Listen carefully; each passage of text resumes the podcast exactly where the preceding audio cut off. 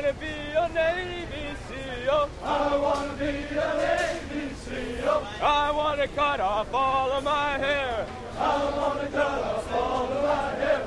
I wanna be a Navy SEAL. You are my sunshine, my only sunshine. You make me happy when skies are gray. You never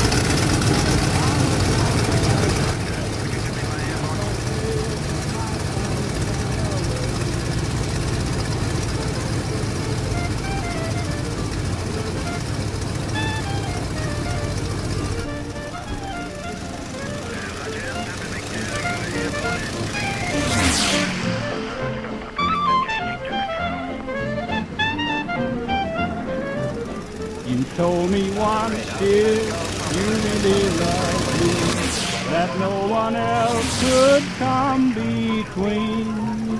But now you've left me and love another.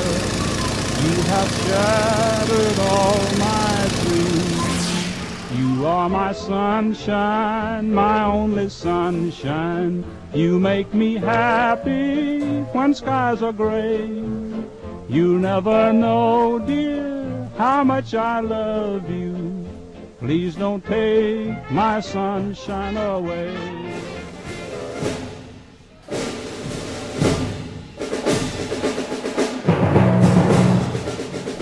Tarde do dia 5 de dezembro de 1945, uma esquadrilha de cinco Grumman's TBM Avenger deixou a base aeronaval de Fort Lauderdale para uma operação de treinamento. Naquele que seria o último treinamento antes da formatura dos cadetes, o esquadrão iria simular um ataque com torpedos e em seguida retornaria à base.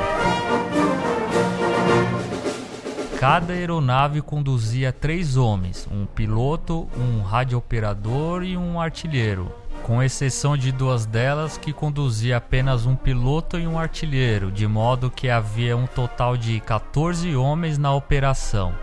O tempo estimado do voo era de duas horas. Os aviões do Esquadrão 19 decolaram às 14 horas e às 14h10 estavam todos no ar. O tenente Charles Taylor, com mais de 2.500 horas de voo e que estava no comando da esquadrilha, guiou o grupo em direção aos Baixos Chicken, ao norte de Binimi, onde eles deveriam fazer os ataques de treinamento sobre um casco desmantelado de um navio no qual serviria de alvo. Tanto os pilotos como os tripulantes eram experientes e não havia nenhuma razão para esperar algo de natureza excepcional naquela missão rotineira do voo 19.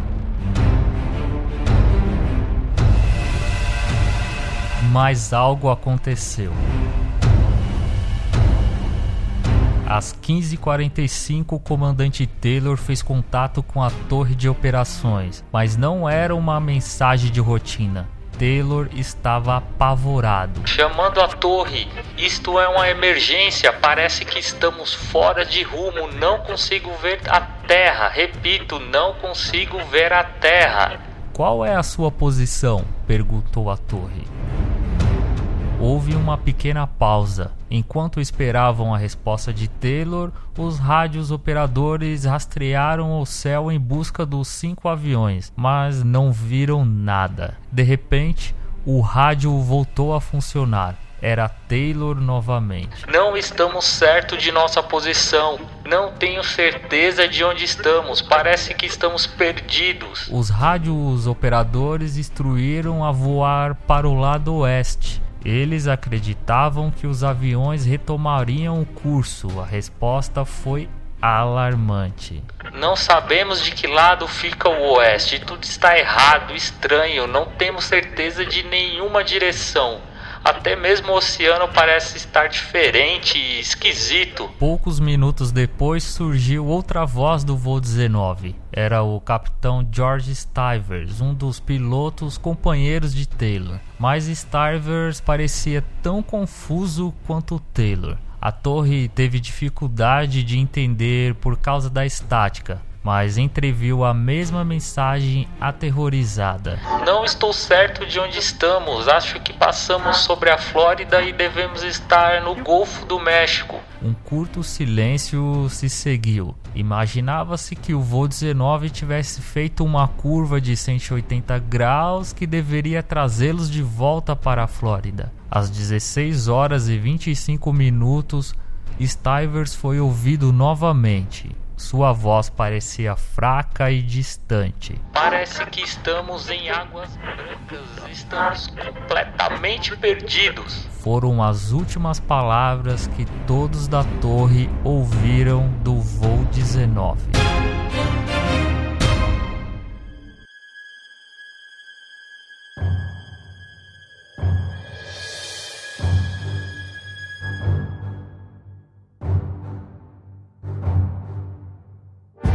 Dois hidroaviões modelo PBM Mariner foram enviados ao local onde houve o último contato da tripulação, mas também desapareceram menos de meia hora depois da decolagem um dos PBMs avisou a torre que eles estavam se aproximando da última localização conhecida do voo 19. Depois de enviar um relatório da posição, não houve mais nenhuma comunicação da torre com os dois aviões do grupo de resgate.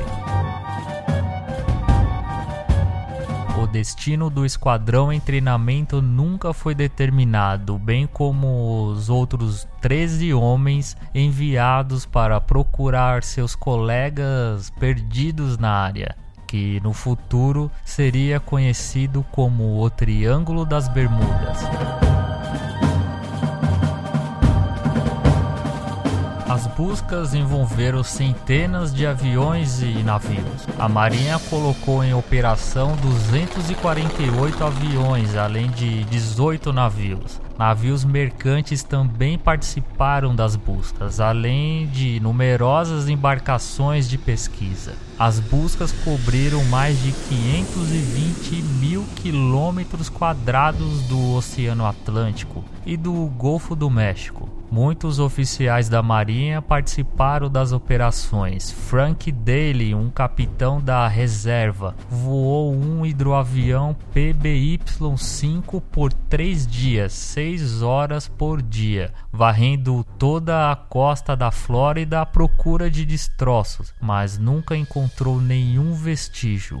O tenente Dave White, instrutor de voo sênior da base de Fort Lauderdale, também voou por três dias, com seu instrutor assistente e 20 de seus alunos por toda a costa da Flórida em baixas altitudes, mas não encontraram nenhum vestígio dos aviões ou dos destroços.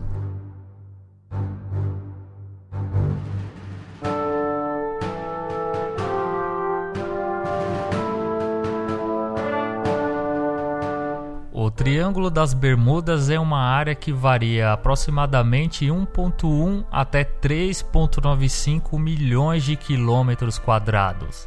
Essa variação ocorre em virtude de fatores físicos, químicos, climáticos, geográficos e geofísicos da região, que influenciam decisivamente no cálculo de sua área, situada no Oceano Atlântico entre as ilhas Bermudas, Porto Rico, Fort Lauderdale, na Flórida e Bahamas. A região notabilizou-se com um palco de diversos desaparecimentos de aviões, barcos de passeios e navios, para os quais se popularizavam explicações extrafísicas e ou sobrenaturais.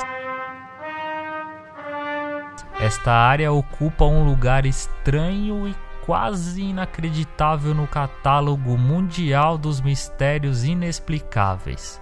Uma das possíveis explicações para estes fenômenos são os distúrbios que esta região passa no campo magnético da Terra. O voo 19 é um dos casos mais famosos. Muito embora existam diversos eventos anteriores, os primeiros relatos mais sistemáticos começaram a ocorrer entre 1940 e 1945. Alguns traçam o mistério até Colombo Mesmo assim, os incidentes vão de 200 a não mais de mil nos últimos 500 anos.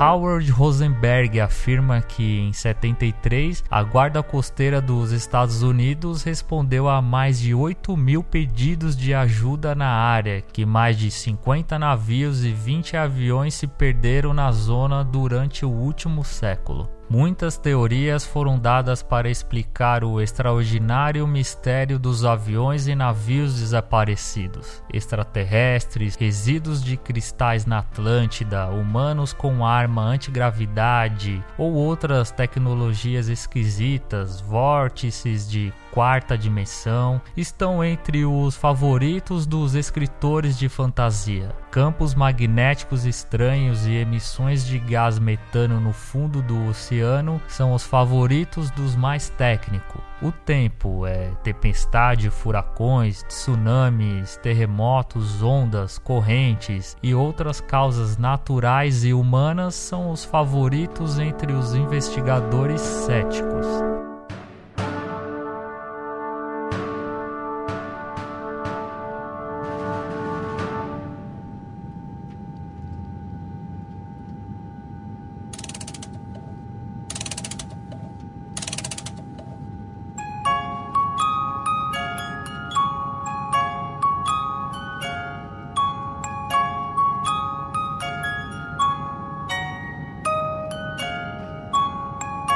Eu sou o Evandro Boss e esse foi o segundo episódio do podcast Averiguei o Mistério.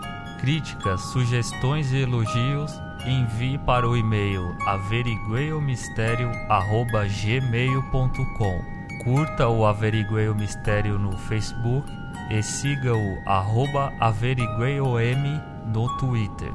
Deixe seu comentário no SoundCloud e avalie o podcast no iTunes. Obrigado e até o próximo mistério.